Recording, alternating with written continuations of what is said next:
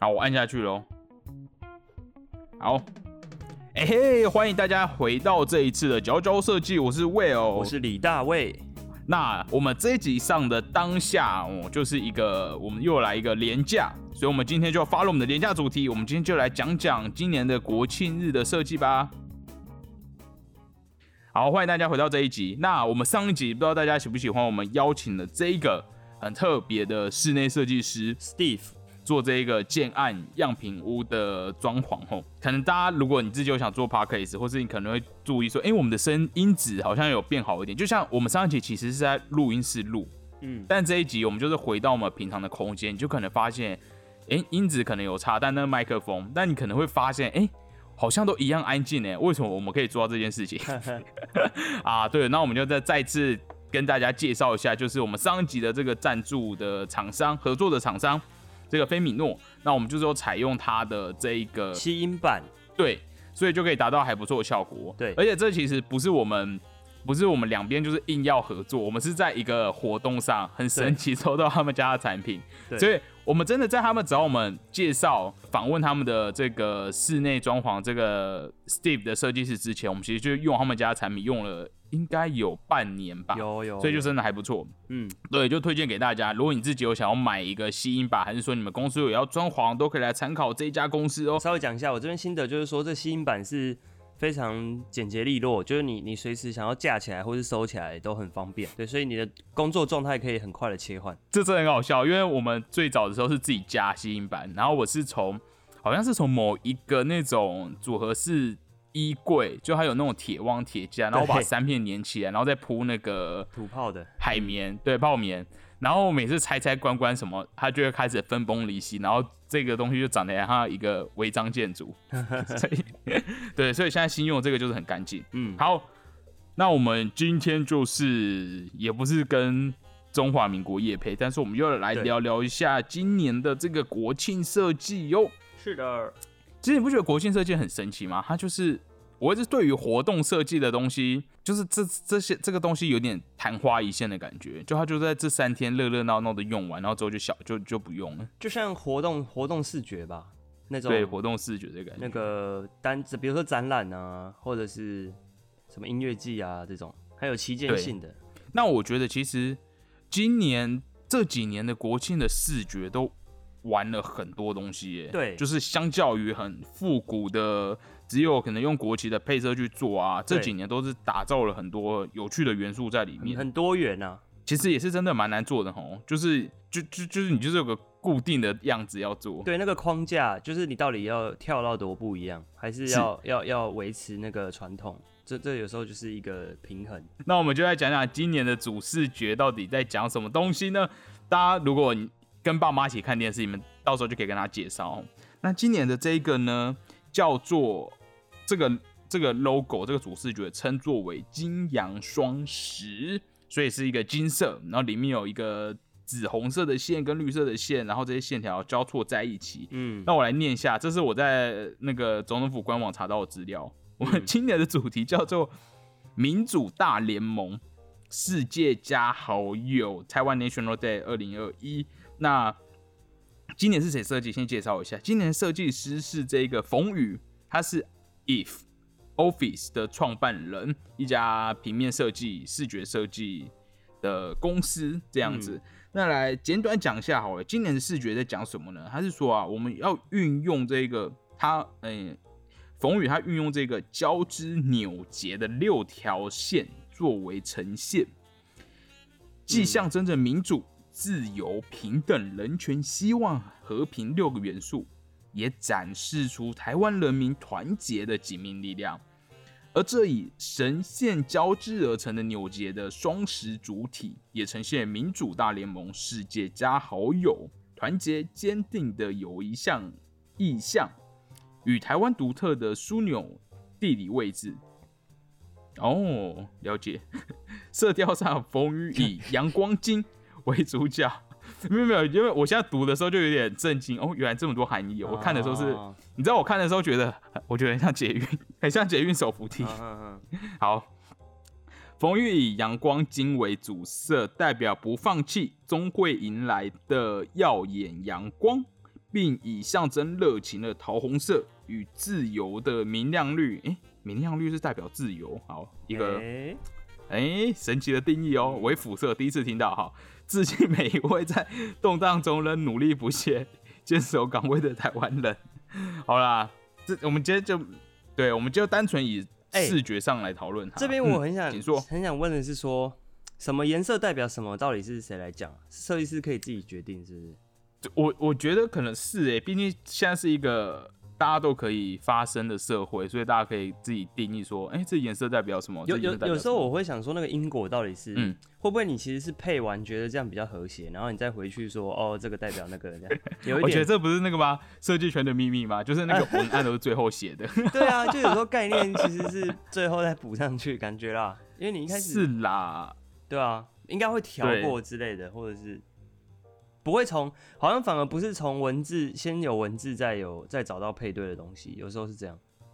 嗯，好像是。但我蛮喜欢桃红色这件事，因为我觉得桃红色其实运用上不常看到、欸，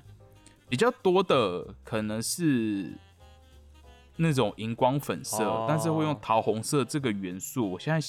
没办法直觉想到有什么品牌，或是有什么样的视觉用这么大胆的颜色。嗯嗯嗯嗯，这有点粉、嗯粉粉色的感觉。对我觉得他们跟金色都蛮搭的哦。哦，对啊，对，所以这就是今年今年有没有国庆的主视觉？那其实每年的国庆主视觉都是一些台湾当代蛮厉害的一些设计师来执行。那我们就来介绍一下，我们今天没有邀请到冯宇啦，但我查了一下他的资料，发现哇，他真的是一个很厉害的前辈，希望有机会可以访问他。好，那来介绍一下冯宇，他是台湾的平面设计师，然后也是 if IF Office 的创意总监，也是创办人。那他本身是就读这个商业设计系，那毕业后就进入设计界，然后有还有去过滚石唱片啊，那甚至说大家平常会看到的一个杂志 P Paper，这样念吗？其实我没有念过，但就是 P P Per，就是 Double P 前面 P paper 是吧？的杂志对的总监啊，所以他其实做了蛮多我们身边都看过的东西。那除了哦，除了今年的国庆日，可能就就这样吧。大卫还有对他的视觉什么想法？我觉得他的视觉很像，很像手扶梯。我那时候看到就有一种台北捷运的感觉，嗯这蛮有趣。我觉得台湾台湾自从大概二零一六年开始，每年都开始越来越数位，包括像是呃，我们会把这个图再放 IG。我跟你讲，我绝对会在大家看到这一集之前把 IG PO 上去。我们已经欠了很多集，哦，然后你知道，你知道，因为我们平常 IG 的赞没有很多，就是跟我们听众数比起来。嗯嗯，然后我以前就想说，哎、就会不会那个？对，会不会大家其实没有还好没在看？结果我们之前前阵子的大叔系列，就终于迎来了大家非常嘿喜爱。嘿，谢谢。对，然后就真的有听众，已经有两三个听众就私讯我说，哎、为什么没看到我们的 po 文？他就很想问说某一本里面到底在讲什么。开心开心。然后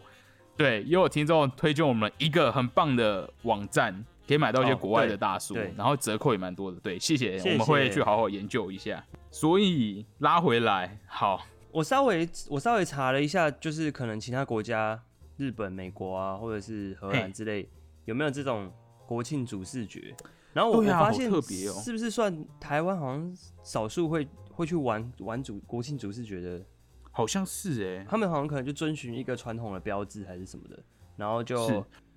对啊，比如说像荷兰，它有个叫国王节，是满满的郁，哦就是郁金香的橘色是不是橘色，对，所有人都穿橘色，然后一直以来就是传统就是一直穿橘色这样。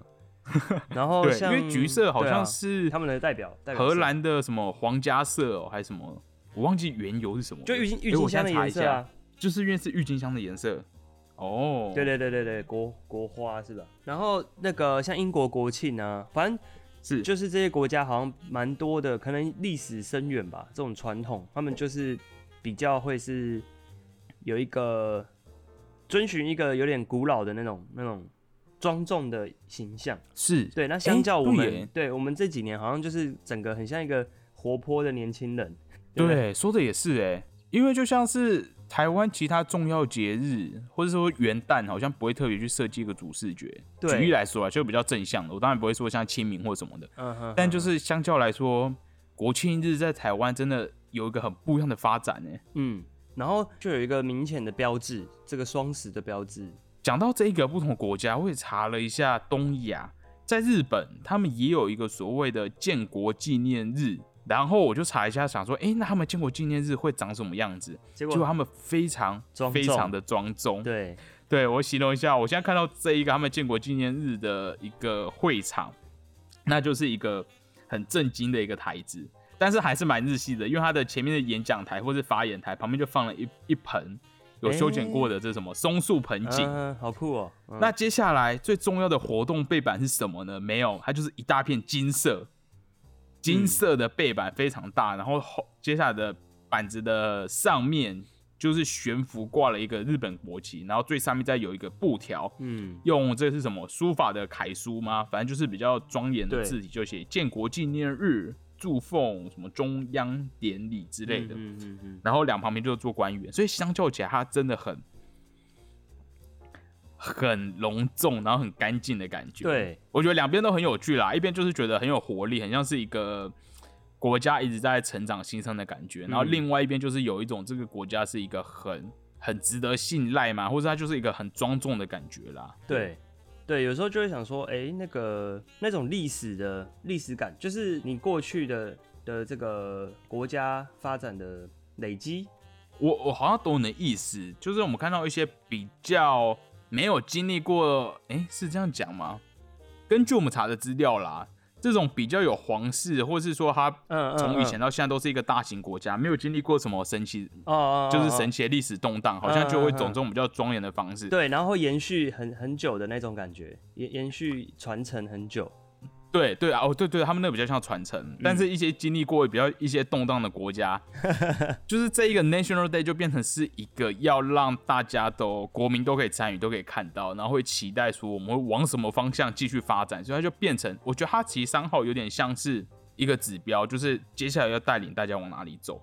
哦，而不是说我们守住现在有的资产。嗯那个心态确实不一样哎，好像我们我们一直在找方向，可是别人是已经 很稳了，就是这样一一路传承就好。啊，可是我们一直在你说的也头，是哎、因为我们的视觉可能就一直在尝试嘛。对不对，对对对对对。哎呦，但我觉得他也给了蛮多设计师机会。对对对，确实因为讲是到这个，我嗯查了一下国庆日之后，我才发现其实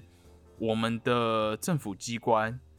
采用这些新、采用这些很美的标志，或是找很棒的设计师来做的设计，比我想象中的还多。哦，像是我们刚刚提到的冯宇，嗯，他也有帮国家两厅院做他们的一个哦。视觉 logo。嗯，对，然后他同时也有去采纳比较有趣的方式，就是你知道两厅院会有很多的活动，那他也不希望每一个活动好像都重新去设计一个主视觉，或是重新去做一些很复杂的东西，他就想要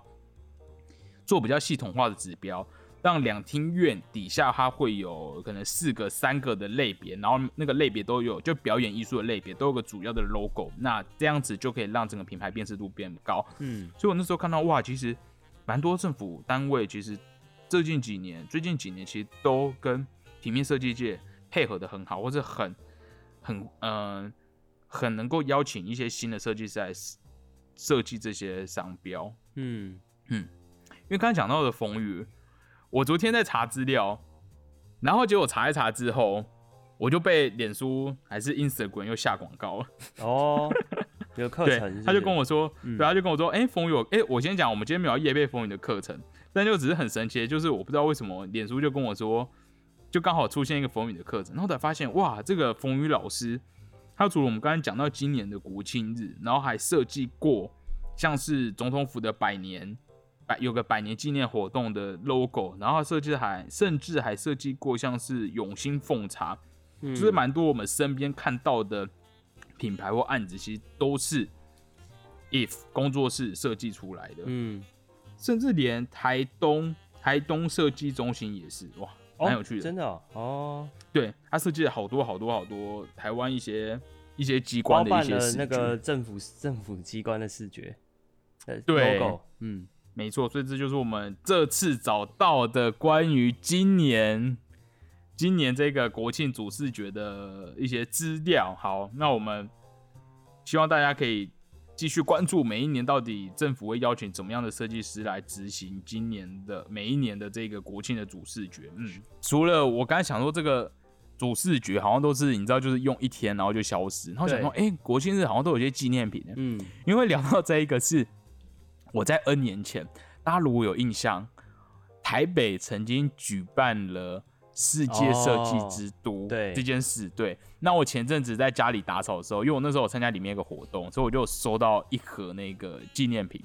然后我就打开那盒纪念品，嗯对我想那个东西就是你拿回家，你好像也不会立刻拿出来使用，你就把它。呃，先放着好了。好，那我那 就拿出来，我就在整理房间。嗯我就想说，我来清点一下里面到底什么东西。嗯，好，那我这时候拿到什么？第一个是一个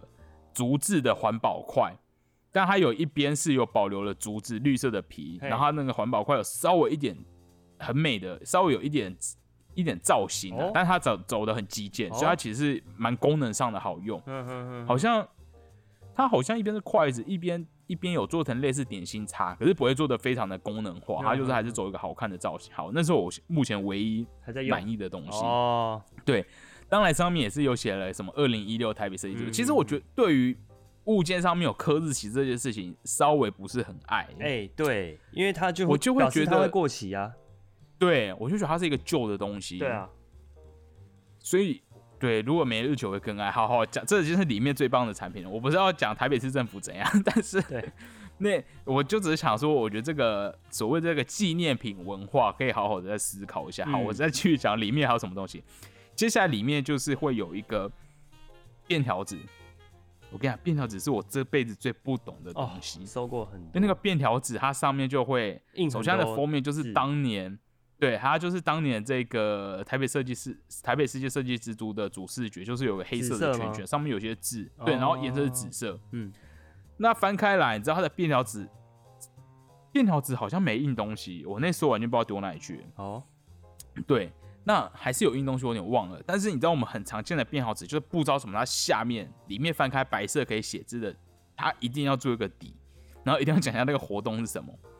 这个东西我就超级不懂，嗯嗯嗯，到底谁会喜欢用一个有放那个活动的便条纸？我真的超不懂。好，所以便条纸是我非常非常不懂，就是台湾的纪念品文化。而且我现在不说台湾，世界各国好像都会做，在一些美术馆里面。但我就是非常非常之不懂。我们需要的就是一个白色的白色的便条纸就好，嗯它重点它就是要传达你要讲的讯息。好，那你讲。但是那是那个博物馆或者美术馆出的，他们就是要印自己的 logo，但那你就不要做这件事啊，就是你破坏掉这个物品原本的一个功能性在这件事情，我就非常非常之不理解。就像你知道台湾不是很爱发面纸吗？对，但面纸就是它面纸它不会再做任何事，它面纸就是原来面纸的功能，我就觉得嗯好，那我可以接受。哦，可是当便条纸它本身它的功能性稍微有点被破坏了，我就不太懂说你要么就印一张传单，那你做一个有点像传单，又不是传单，又要给人家写对东西，但又不是真的很好写东西，那到底 它就是一种，我觉得是从那个发放的人自己的角度出发啦，他就是想要让你看到他的 logo，那然后假借这个方式去偷渡到你身上，这样。对，好，但我个人就是非常不喜欢便条纸。还有什么东西？我想想看，那个里面还有一些奇怪的小小乐色，就是结果什么纸盒、你你纸盒自主，整合就剩我就整合剩一个剩竹筷，是不是一双？甚至竹筷可以用。哦因为另外一个就是什么自主的纸盒，但貌似那个就是你知道有些活动，然后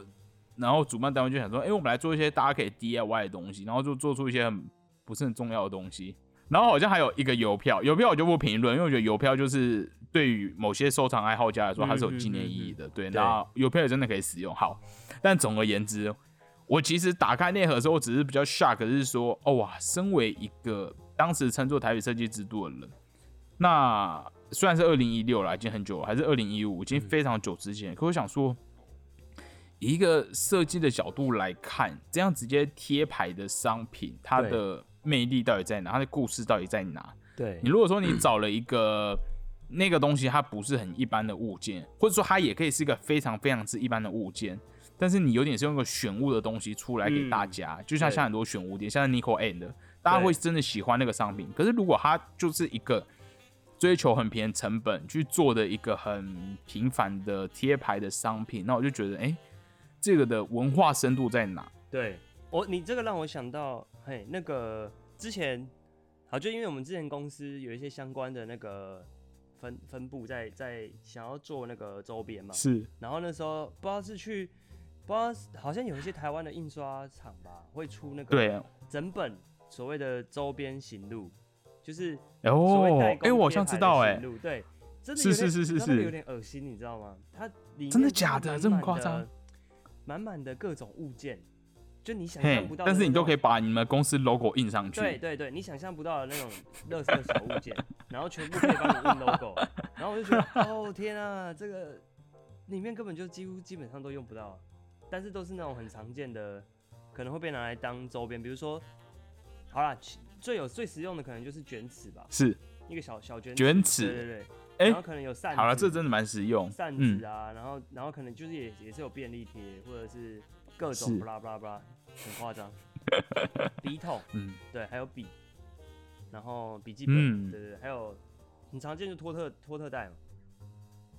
对哦，托特袋超多，超级无敌哎多，讲到这个托特袋，好啦，我必须是说，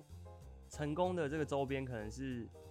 你把它弄得很美吧，就是今对呃，我之前去就是在国外参加那个家家具设计展，嘿，我觉得我跟你想讲的是一样的，跟以前你请继续，对对，我也是对这个印象，展场里面呢、就会看到很多人身上挂着那个某品牌的托特包，然后我们对对是对对对，被他美到，然后我就是立马想要去找那个他的那个展区展场在哪里，然后就冲过去，所以他真的就也拿一达到宣传目的，对对对对，就是嗯当你这个东西真的很美的时候，其实是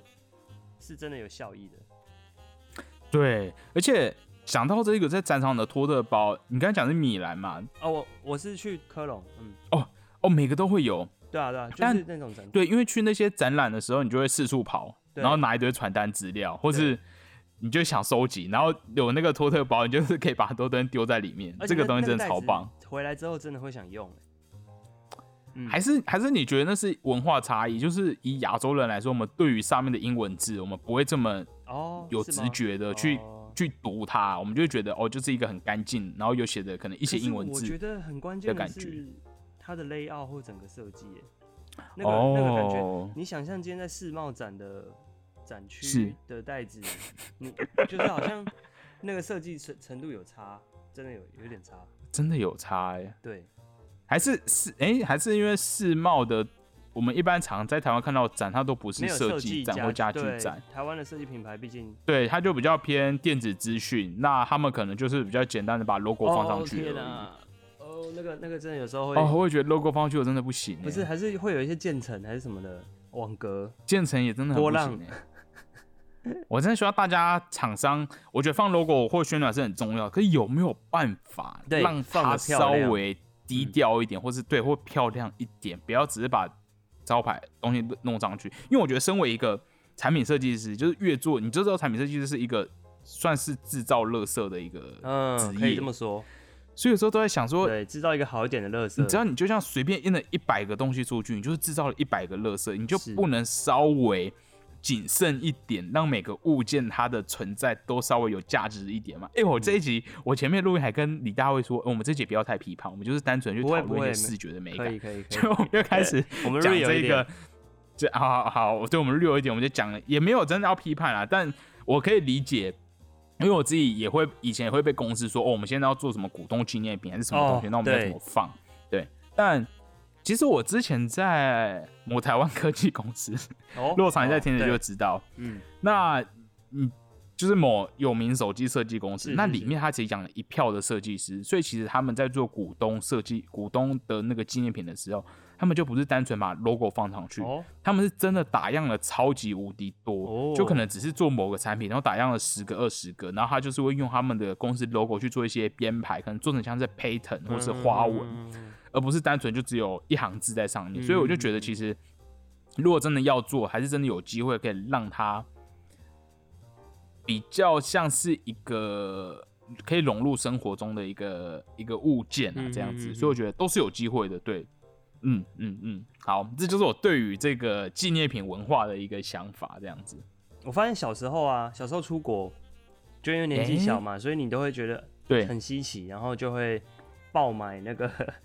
爆买所谓的纪念品，可能明信片、什么钥匙圈、钥匙，是是是，然后会觉得好像必须要到一个地方，你必须要去买了，才能证明你去过的那个心态。嗯我觉得有嗯点那种心态。可是就是渐渐长大，你会变成开始重视体验这件事情，会觉得说，哦，我应该是要去用我的身体去体验那个，把钱花在去体验那个当下那个地方是环境的文化，或者是对各种特色，而不是去追求一个物件嘛。对，那对我也这样觉得，嗯，对啊，然后我就会觉得说，哎、呃，如果要买，应该是要买那种真的会想用到的，或是需要用到的东西，可能比如说餐具或是服装这样子。是，我也觉得买回来纪念品是会融入到日常生活中，你才会有一种你好像还在持续在这个地方旅游的感觉，哦。对，其实我有时候我就会接着在想说，纪念品这东西该是什么样子？就是，哎你生活中不不太会需要一个没有，就是摆在那里，然后你也不能跟他互动的东西吧？就假设我今天去，对啊，我今天去巴黎铁塔，然后买了一个铁塔的模型回来，我就我就这样摆在那里，然后 啊，但但我确实买有买过一个，在就是对对对，好了，但我知道这种纪念品就是三号，对于一些人来说，他就突然瞄到一眼，就会有一种勾起他的美好回忆，但我觉得如果他真的可以进到你的生活，就真的可以生被使用。活里哦。对，所以我觉得好嗯像可以用很重要，哎，就是它不能只是一个被观赏的东西。就是如果你要去判讲到断一个纪念品好不好讲到可以用的话，我好像有一点感觉，是我其实有一个竹席，然后是我在西班牙买的。哦，那我之后在台湾，我每到每一个海滩，我就会把它带出去用。酷哎，这样很棒哎。一个是它很好用，然后我在台湾没有看到过；另外一个就是每次带出去，就是有一种哇，好像真的又要去那个海滩的感觉。对自身就是西班牙海滩的感觉。一对，个就是小仿佛那种自身感。嗯，哎、可是你知道，我刚才突然想到一个东西，就是我还有另外一个在我房间的物件，然后它是这个我在我不知道在哪，我在就是我曾经在那个我在那个 我在荷兰的某一个美术馆，然后它里面它就有一个很神奇的机器，它就会现场制作砖头，可能是我忘记了，可能那个产地以前我做过砖头，他们自己有一个独特的烧砖的方式，所以你去参观那个博物馆，然后你就可以投投一个零钱，就可以带一块那个砖头，瓷砖吗？它长这样，它是一个红砖，会把照片哦 PO 给大家看。哎对很可爱。对，所以我知道可能是身为产品设计师或参身为设计人，就喜欢收集这种有有好像某种元素，对它是某种材料的感觉对，对，然后就可以把它带回家。但我突然想到一件事情，去年去年台湾是不是有某一个活动，然后市长要送了空气给大家，哦，有。然后当时被大家笑。对，他当时好像是，当时好像是要说就是他好像污染了，空气装了很干净的空气嗯给大家，对，然后就是去抗议说污染这件事情。可是突然觉得，哎、其实这个好像蛮浪漫的。对，其实其实其实蛮有梗的，我觉得就是在想说，对于一个纪念品来说，可以使用的重要性啊，所以我就会嗯嗯，觉得，今天当你的生活中每一个需被使用的物品都很美的时候，是不是就不需要再额外去追求纯美观摆饰的东西来来坠饰这样子？我觉得这也是我们可能我，我觉得我们都是那种比较功能至上，还是我们最近读了太多 deterrence 的东西。对，我们我觉得我们最近读了太多民意啊，就是生的职人啊，嗯然后 deterrence 那个百灵的一些东西，我们就开始想说，不能这个东西一定要很有用，不然就不要有这个东西存在，因为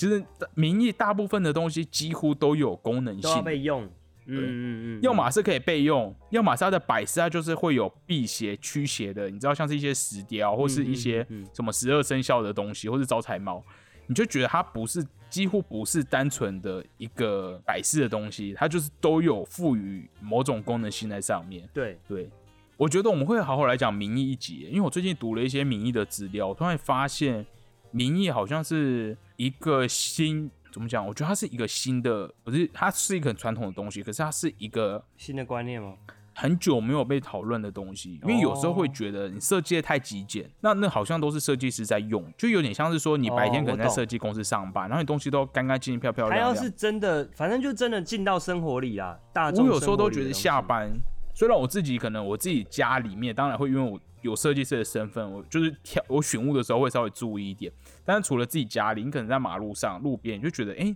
你好像，你知道我有点是登出了某一个嗯线上游戏的感觉，嗯，所以我好像回到个世俗，所以想说，对，设计它真的有办法，进到庶民生活，好像没这么容易。嗯，但是你说台湾本来就有一些很美的物件，那它就是一个民意的存在，所以是不是我们其实该思考的其实是像民意的东西，它其实就是一个庶民的物品，可是它又传承一些文化，然后它的造型都是有职人、有老师傅或者有设计师去思考过的。因为我最近读了就是很多，因为生的职人最近他在 Design 还是 Design Burn 上面有个纪录片，也是在讲说民意这件事，another kind of art，然后或是像是柳宗理、柳宗悦。或是李大卫非常喜欢的盐水龙，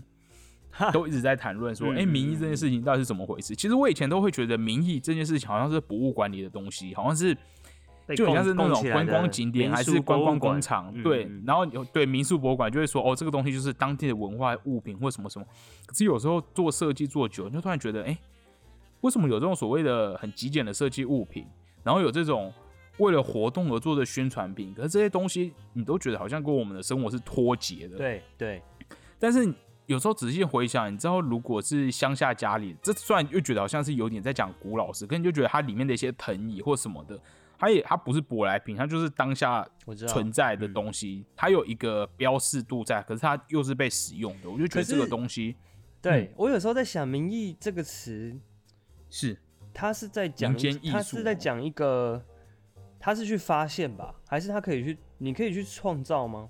对，我可以去创造吗？还是我都只能做一个？他需要时间去证明，他真的需要时间。对，并不是说你现在想要来设计一个名义的的做的的产品就就能做出来，它好像是需要经过时间去筛选，然后经过甚至大众去使用完，可能过了十几二十年、二三十四五十年，然后才可以证明说这东西是属于名义，好像是这样子吧。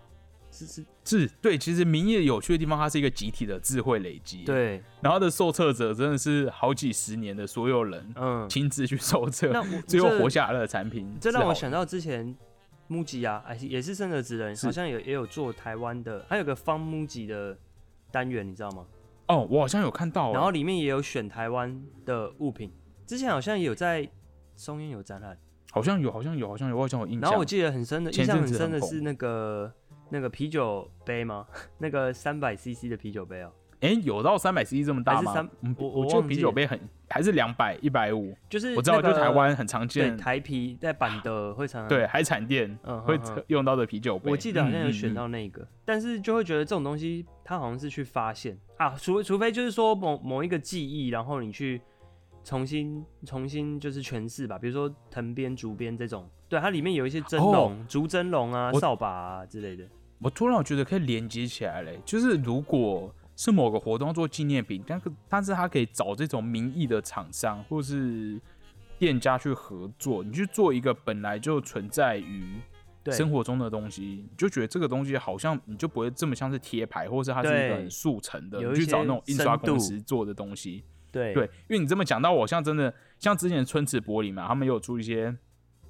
就是用台湾，你刚才讲到台啤的玻璃杯，然后去做一些视觉设计，或者做一些有趣的东西，就觉得哎，这个东西它是不仅只是它有运用他们的 logo，技术工艺存在，对，有技，对对对对对，有那些东西存在，我觉得这都还是很棒的，不然我们就会觉得就是太太贴牌了。对，我想问一下，你有送过外国朋友台湾的东西吗？就是可能你去跟外国朋友见面啊，或者是你想要给他一些代表台湾的东西。我以前我以前送的时候，我以前没有非常，好像没有好好想。就你当你会你会认真检视自己国家纪念品的时候，就是当你要送外国朋友礼物的时候，哎，对，你会认真想说，我我可以，我到底要送什么东西来来代表我来自台湾这样子。我现在临时想不到，但我那时候也是找遍了一些那种有点像那种文创啊 或者是什么的那个百货啊各种，对，去找，然后最后我是送给一个日本的朋友，那。最后我选了一个零百货的碰饼存钱筒，你知道你知道碰饼哦，有到存钱筒哦，我知道碰饼，碰饼就是一颗鼓鼓的、鼓鼓的、鼓鼓的白白的嘛，然后可以把它敲碎再吃它。然后在台南是不是很有名？永康街有时候也可以买到。对，这个这个存钱筒就是用那个陶算陶吧，然后没有上没有上釉，就是很素的那种感觉，所以它的质地其实跟是真的碰饼很像，远远看几乎长一样。很像。对，嗯然后重点是它的使用，也是你钱从下面存，存完之后把它敲碎，把钱拿出来。哎，然后我就觉得，哎，我觉得这不错哎，这个体验跟吃碰饼的语义是吻合的。我就觉得这个设计其实蛮蛮有意思的。对，所以我就最后送了这个。要去敲一只小猪就是很奇怪，可是你要去敲一个，因为你知道碰饼就圆滚滚的，它就是欠敲，所以我就觉得如果像这样的话，好像就是一个不错的纪念品的案例。就既然我们都不怎么认同说纪念品这件事情，就是那种贴牌纪念品这件事，那如果今天你你奉命要设计台北城市的纪念品，哎、或是台湾的纪念品的时候，你会怎么做？是你等下你是说他的预算是有到是可以，就是他如果是预算不够一定要贴牌，还是说他可以从头来做？哦，你是要看预算高低吗？对对可以，可以从头做的话，可以从头做，就是给你一个终极的终极纪念品方案。如果以我个人，老实说，如果我个人，我会希望我收到椅子，我因为我最爱各种凳子，所以那收到我就非常开心。可是它体积大到，它体积实在大到。不好不好成为纪念品。对，可能我最近公司也都在做一些家具，所以我现在最直觉就是最好可以送我一张椅子，就我可以坐，然后它单张摆在那边好看。因为你知道，有时候纪念品尴尬就是你收到一个杯子，然后你就单杯，你就是很难混入你的你的你的你的整锅碗瓢盆中，或者你收到一双筷子。那双筷子就会如此的显眼跟格格不入，可是椅子就是一个 比较神奇的存在。你知道，椅子它就是你可以丢到某个角落，它就自己在那边可以活得好好的，它它没有真的非常需要跟谁搭配。对对像我其实最近有时候就会上网找台湾的那个竹编的凳子，哎、哪一种啊？你说全竹吗？就是全竹你知道制吗？全竹啊，然后会就是那种有小小的矮凳、椅凳啊。哦，但我发现其实比我想象中还要贵耶，真的其实不便宜，因为那都是手工做的，或者半手工、半人工做的，其你实不便是想要宜。自己在嗯家里用哦、还是放点盆栽？因为我有时候会觉得说，我房间好像没有一个台湾感，就是我没办法跟 在地去做一个连接。心态？你是什么心态我？不知道，我不知道，我不知道，有些设计师其实有一种反 IKEA 的心态，就是我们都知道 IKEA 的东西设计的很简单干净，可是为什么我的国我的对我好像少了一点风格在？我想要是既干净极简又有风格，嗯对。对，拜托台湾出，呃，我希望 IKEA 可以出一个台湾限定的椅子，我真的会买爆哎、就是我希望可以以他们的，我当然很认同 IKEA 的设计，IKEA 的设计，那我希望可以以他们设计的手法或眼光，真的去打造一个，好了，他们可能也不需要，干嘛需要这样做？可是当当这样做的时候，当这样做的时候，那个东西还真的抬吗？会不会其实已经跑掉？嗯，那好像也是。我记得之前所以其实 IKEA 有有跟泰国设计师联名诶，就是是真的请泰国设计师设计，对你这么说，我好像有点印象。那个东西就嗯嗯就真的跟 IKEA 的东西比较有有点有点不同啊，有一点那种泰国街头的那个不羁感。哎、有有泰国好像有个对泰国设计其实都蛮蛮有自己的一个辨识度的。那刚才其实我们我们批判了好多纪念品的东西，对不对？拍谁哈？如果是纪念品厂商，还是可以给我们节目机会。如果要 要要做东西，我们还是喜欢做啦。我我接下来要来提这个比较比较正向的东西，就是我觉得有时候纪念品哦，在某些地方是可以有认同跟凝聚力的，它是一种哦，身份象征。这个时候就是在嘿去演唱会的路上，或者是哎、你对去音乐季的时候，你我会懂，你你可以很这需要那快速地个荧光棒或那个毛巾。对对对，你在走在那个我们是一伙的前往小巨蛋，对对，你会立马认出来说这个人跟你是同一类，然后甚至你在哎呦，我们大家都是歌迷这样子。对你，你甚至你其离开了这个场地之后，其他未来某一某一天你，你披着这个毛巾在海滩，你也可以立马认出这个人跟我去过同一个音乐季。是，就有时候这个纪念品变成是有有它的意义在，就是有它的力量。就它的那个文化深度，文化深度不一样哎、嗯，就是我知道，尤其是你知道，我以前我印象那个演唱会散场之后，然后你去附近吃饭，然后你就哇，还遇到一样是拿这些东西的，也是歌迷，就想说哇赞哦，我们都是谁的歌迷这样子。你然后那种感觉是，你会觉得你跟他的 距离变近了，那个人跟人之间的距离就是没有那么陌生的感觉，因为你们共同喜欢同个东西。对耶，也是哎，其实纪念品它也是一个凝聚的东西。可是你这么说，你如果去假设你去海滩玩，你看到一个人脖子上挂着好某个三菱音乐季的毛巾，跟某个人脖子上面挂着国庆日的毛巾，哈哈哈这个那个因为国庆日太广泛了，国庆日的包好太广泛偏广，对，所以其实反过来说，其实选纪念品，等下好像也不是，我是想反过来说，选纪念品带出门，那就像是一个一个认同哎、对，就是你的一种品味。我觉得。一个品味，确实对，对啊，或者说你可能像有时候看到一些平权啊、彩虹的毛巾啊，或者说什么，对啊啊或虹啊是有时候一些女权、一些什么可能 Me Too 活动的各种东西出的东西，好或是反核啊，真 对，所以其实总而言之，好像就只是要看那个东西到底实不实用，然后有没有一个文化深度，或是一个嗯像是这种群体的，特它是一个有点偏社会运动的东西。对对对好像觉得哦，它有一个不仅只是在活动当下的使用，不仅只是拿来你知道搪塞一下贵宾，哎，对，那个搪塞一下的公关力心态很重要。对嗯可以啦，可以啦。我觉得我们今天就是哦，有搬回来，有搬回来，有搬回来，有谈论很多，我们还是一个比较正向的。对，对，纪念品真的是一个好东西啊，但是我们身为一个设计师，就会希望它真的能够发挥对，更多、更多更多的功能性，还是嗯议题对价值在，那就是提供给大家参考。如果你们公司最近有要做这个纪念品，还是纪念品的厂商，我希望可以让就是这种台湾很多的纪念品啊，或是东西可以看起来更精简，然后更有文化的深度在，是这样子。，这样的效果，是的这品牌宣传效果也是更强的。好了，那以上就是这一集国庆日。那祝大家在国庆年假有可以好好放松。那也庆祝我们的国家，